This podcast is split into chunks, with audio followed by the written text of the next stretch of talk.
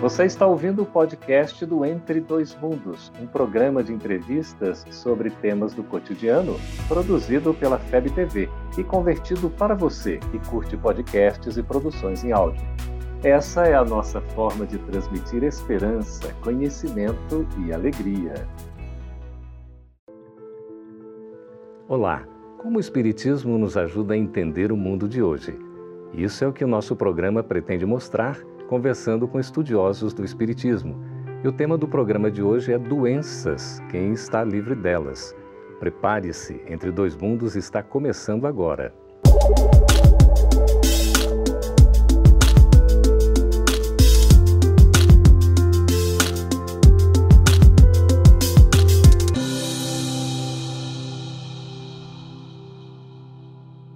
Vírus, bactérias, micro-organismos tão pequeninos que para enxergá-los precisamos de um microscópio.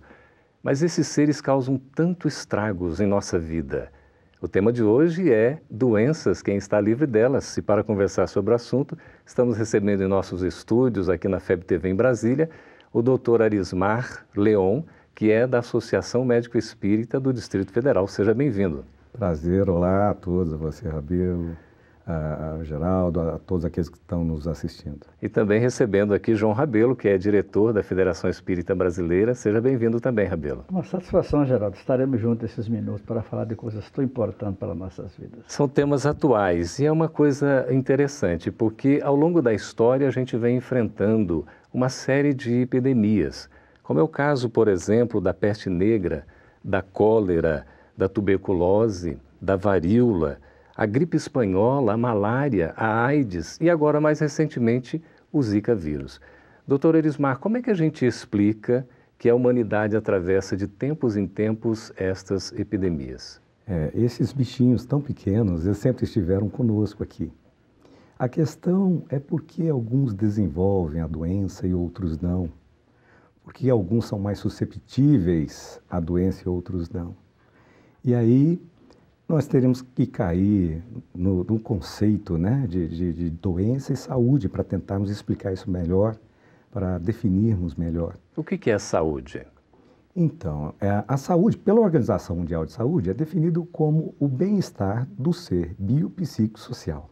Esse é um conceito colocado pela, pela Organização Mundial de Saúde, aceito por, por nós médicos, enquanto na faculdades, nessa, nesse estudo mecanicista. Porém, Emmanuel nos coloca no Consolador na questão 95 que saúde é a perfeita harmonia da alma. Então, nesse sentido, nós integramos ao conceito de saúde o ser espiritual, a essência que somos. E aí nós poderemos ter uma visão mais ampla de porquê, do porquê das patologias, o porquê das doenças. E o que, que seria, Rabelo, exatamente a doença? Doença é um estado de alma, Geraldo. Jesus, cuidadoso, generoso e sábio, dizia sempre que nós temos que estar em paz com o Criador. Na hora que ele curava as pessoas, o estimulava a se curarem, ele dizia: Não tornes a pecar. Estava dizendo que o caminho da doença começa aí, dos equívocos, das dificuldades, das nossas lutas, dos nossos erros.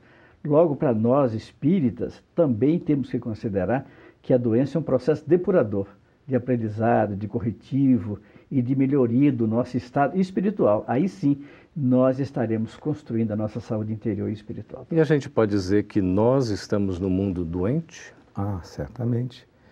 É, a postura, o que o Rapelo colocou é muito importante. A gente tem a postura de achar que a doença vem de fora. É um agente externo que causa a doença. E não é assim. A doença ela é motivada internamente por desequilíbrios, desarmonias com o Criador, desarmonias com o Pai, desarmonia com a lei universal, a lei de amor de Deus. É esta situação de desarmonia que vai nos permitir, nosso sistema imunológico, endocrinológico, ter as alterações, propiciar as alterações que a mecânica, que as, o, a entidade física, o mundo físico trará em forma de doenças. A doença, então, não é uma questão meramente orgânica? Não é meramente orgânica. Ela pode até evoluir para isso. Mas, na verdade, os espíritos costumam dizer que não existem doenças, existem doentes. a nossa alma comprometida com os equívocos, com os nossos erros, nos leva a um processo de enfermidade que nos faz, porque saímos da sintonia, entramos ou ficamos sujeitos a essas interferências. A medicina costuma dizer, alguns especialistas, que nós abrimos brecha para a ação desses seres pequeninos que você falou, Geraldo.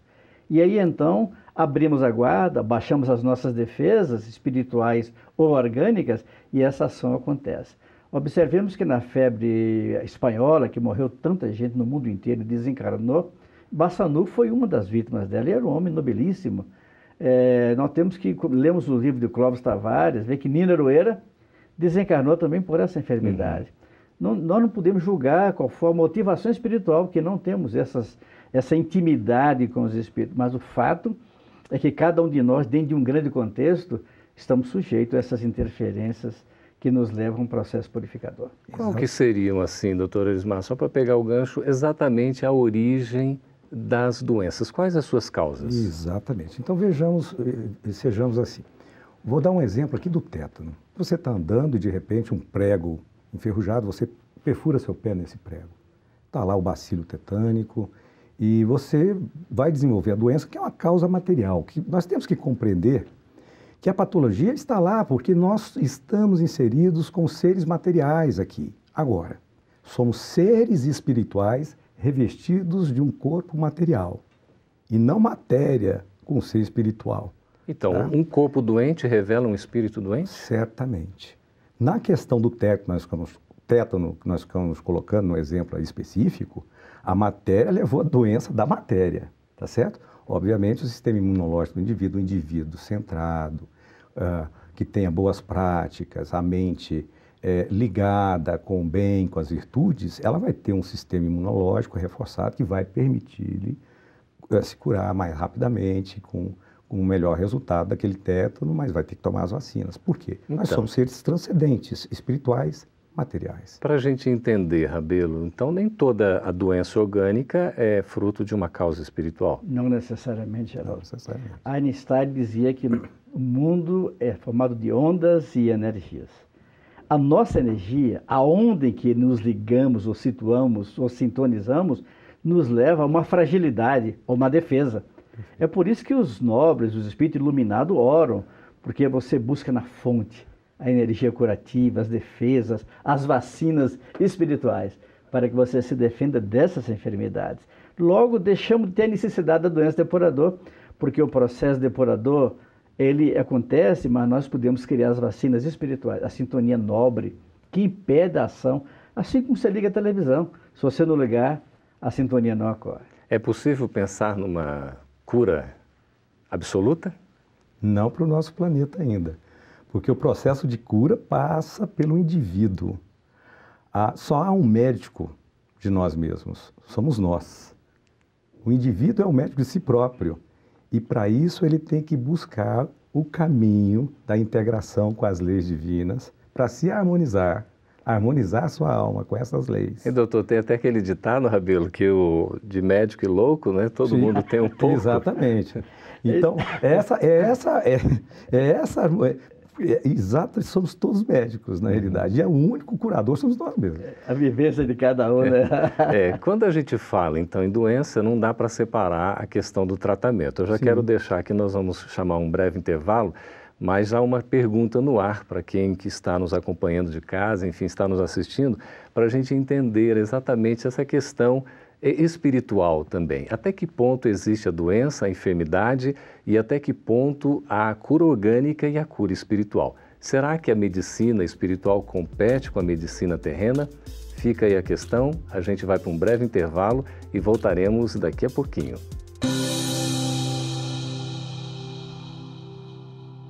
Antes do nosso intervalo, deixamos a questão a respeito do tratamento orgânico, material e o espiritual. Doutor Arismar Rabelo, afinal de contas, como é que a gente pode delimitar o tratamento físico do tratamento espiritual? É, o tratamento físico da medicina tradicional é necessário em várias patologias e imprescindível. Agora, se ampliarmos aquele conceito que nós temos de saúde, colocando o ser espiritual, é, nós temos que levar em consideração que o a terapêutica, o tratamento correto, eu vou usar aqui um, um exemplo que o meu amigo Andrei da AME Minas usa. É, imagine uma parede infiltrada, certo? Você re resolve pintá-la, tá certo? Você tratou a parede? Não. Você simplesmente tratou, curou o externo, porque a causa ainda está lá, que é a infiltração. A causa está, como o Rabelo já colocou, no, no ser espiritual, na alma. Olha só essa questão, né, Rabelo? A gente pode dizer que há uma espécie de competição ou competitividade entre o tratamento espiritual e o tratamento médico? Até onde está essa delimitação para que não se confunda um e outro? Eu acho que não tem uma fronteira tão estreita assim, Geraldo. Porque, na verdade, o que nós sabemos é que Jesus jamais enfermou, pela pureza, pela grandeza dele. E nós vemos criaturas que são criaturas que estão, pela sua maneira de ser, pela maneira como age, com essa ligação estreita com o mundo espiritual, agem tão bem que parece que as enfermidades não conseguem ter acesso. Por exemplo, vamos pegar o nosso Divaldo, que todos conhecemos, 88 anos, uma disposição, uma alegria interior incomum.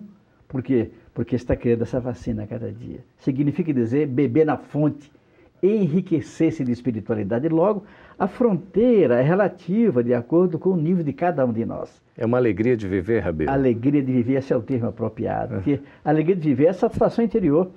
E essa satisfação anterior plena é quando nós estamos conscientes, pleno de alegria com nossa consciência e com o Criador das nossas vidas, que é o nosso Pai Celestial. Doutor Arismar, como é que a gente vê a questão do tratamento desobsessivo nas casas espíritas? É, o tratamento desobsessivo é aquela situação que se faz necessária para que o indivíduo volte a se reharmonizar, ele volte a ter condições de fazer suas escolhas e direcionar sua vida para a integridade completa com o Criador, com o seu próximo. Então, ele é essencial. A medicina tradicional lá fora, ela talvez não considere ainda essa, essa questão da, da, da terapêutica espiritual.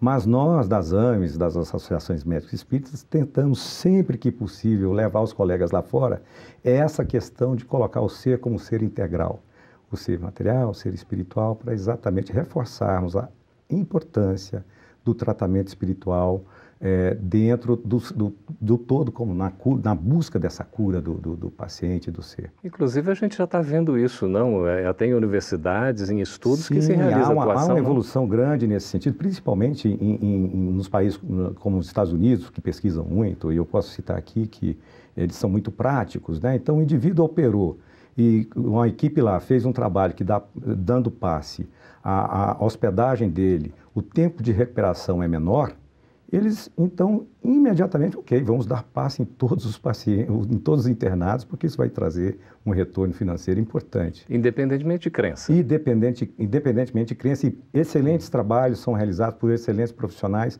não necessariamente espíritos, aliás, a imensa maioria deles não, não são lá fora, mas, e às vezes nem espiritualistas, mas os resultados científicos demonstram que esta terapêutica espiritual tem uma importância muito grande no prognóstico e, na cura do paciente. O Rabelo, mas a gente pode ter toda essa atuação, esse envolvimento da medicina, esse apoio externo, mas se o indivíduo também não se predispuser a uma autocura ou uma cura, ele não vai conseguir exatamente se libertar. Certamente. Uma criatura pessimista, ela gera um clima espiritual negativo ela abre as janelas para a ação dos, dos micro-organismos.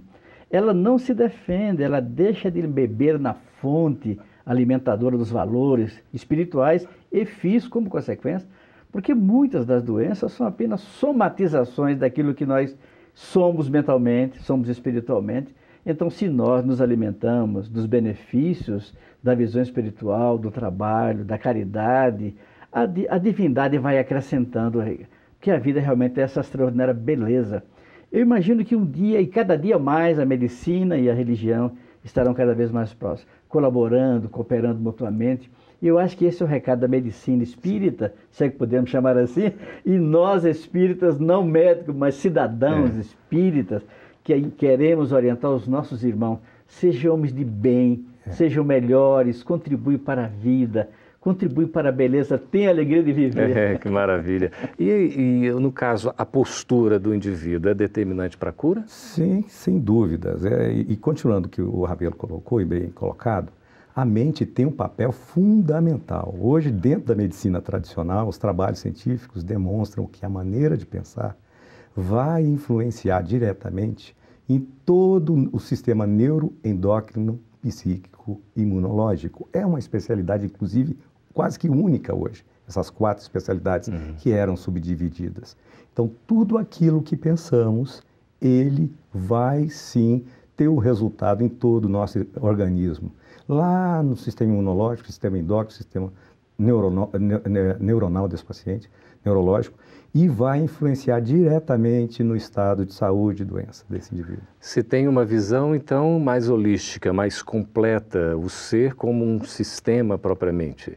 Essa é a tendência hoje das pesquisas, evidenciando exatamente isso, e é o papel das AMS, de reforçar exatamente esse ser integral, a importância das boas virtudes, a importância. Porque o Rabelo citou aqui, o indivíduo que se esquece de si próprio e passa a pensar no outro, ele não adoece. Todos esses indivíduos que esquecem de si e passam a pensar no próximo, eles não, eles, eles não têm doenças, não desenvolvem o câncer. Observem todos esses indivíduos. É uma postura Teresa, saudável, né, doutor? Madre Teresa, Divaldo, o próprio Chico, o trabalho João ajuda muito II. isso. É, eles vão, exatamente, eles vão sempre estar saudáveis, porque essa é a chave de estar saudável. Muito bem. Nós estamos conversando com o doutor Arismar, também com o Rabelo. E você, está gostando do programa? O programa é de uma instituição sem fins lucrativos. Você pode colaborar para que esse programa se mantenha no ar. Veja aí no vídeo, acessando o site da Federação Espírita Brasileira, da FEB-TV, e você pode fazer a sua colaboração espontânea, desde que tenha condições e interesse para isso, fique à vontade. Nós somos agradecidos com a sua atuação e estamos aqui à disposição para que a gente possa continuar veiculando esse programa em termos da divulgação do Espiritismo. Doutor Arismar Rabelo, essa questão da saúde é algo extremamente importante e nos toca de perto, né? a gente pode dizer que estamos caminhando gradativamente para uma saúde integral do ser espiritual? Estamos caminhando velozmente, porque a transição significa mudança, né, Geraldo? É passar para o outro lado a humanidade está sendo convidada, os espíritos têm sido tão enfáticos, da maneira generosa como sabem ser, enfáticos, dizendo a importância dessa mudança nossa. Então, essa mudança vai nos levando a cada dia para ser criaturas cada vez mais integradas à vida, Exato. ao processo da vida, à vida do outro, no sentido construtivo somos irmãos, um rebanho único está em construção. Nós maravilha. somos é, convidados para participar do processo. E fazemos parte né, desse processo. Exatamente. Nós vamos chamar um breve intervalo e no próximo bloco vamos responder as perguntas dos nossos espectadores. Continue conosco. Estamos de volta para responder as perguntas dos nossos espectadores.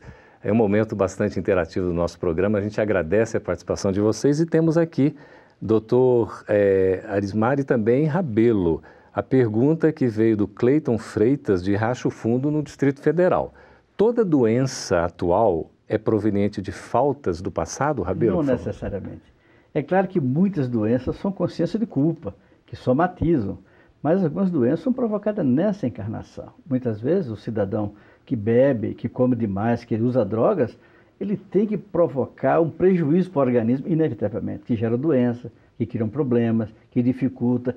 E, curiosamente, aproxima e sintoniza com o irmãozinho do, do mundo comprometido, nosso irmãozinho feliz. E, com isso, potencializa a ação dessa enfermidade, que na forma micro, que nossos órgãos não conseguem ver, mas para atacar um órgão importante e gerar uma enfermidade de alguma certa gravidade. E não necessariamente. Então tem essa vinculação lá com outra encarnação, por exemplo? Não necessariamente. Inclusive, o indivíduo poderá mudar nessa encarnação a, o seu aspecto é, de patologias que ele poderia ter que apresentar se ele muda o seu comportamento, se ele muda a sua frequência de vibração, suas atitudes mentais, esse emaranhado do mundo mental que nós passamos a ter que conviver conosco mesmo, ele pode sim é, é, mudar esse, esse destino, vamos dizer. Então, a mudança pode ocorrer. Inclui aquilo que eu estava citando, o indivíduo passa a fazer a prática no bem, ele não necessariamente vai deixar de ficar doente, ele vai ficar doente, mas ele passa a ter uma imunidade maior do que aquele indivíduo que não tem suas práticas voltadas para o próximo. Só para entender, então, poderia haver um planejamento, naturalmente, para determinadas enfermidades, mas o indivíduo com o seu próprio comportamento, o uso do livre-arbítrio mais adequado, ele minimiza esses Exatamente, efeitos, é isso? Exatamente. É Alguém perguntou, Geraldo, alguém perguntou num debate com o Divaldo, perguntou, Divaldo, é preciso a gente queimar as reencarnações, fazendo um paralelo com a é. saúde, né? Queimar as reencarnações todas, de uma vez só como Jesus? Perfeitamente, desde que faça como Jesus. Aí é a questão, né? É questão de poder chegar a esse é, nível dele. De conseguir, conseguir chegar a esse nível. É né? a senhora que chegou né, diante de Einstein e disse: Eu daria minha vida para ser como o senhor. Ela falou: nenhuma novidade, né? Porque eu dei a minha vida para ser quem eu sou. Aí é todo um esforço. Agora nós temos aqui a Angélica Silva, de Valparaíso, Goiás. Ela pergunta o seguinte: Doutor Arismar, comece por gentileza. Problemas para engravidar podem ter causas espirituais? Com certeza, certamente, e geralmente os têm.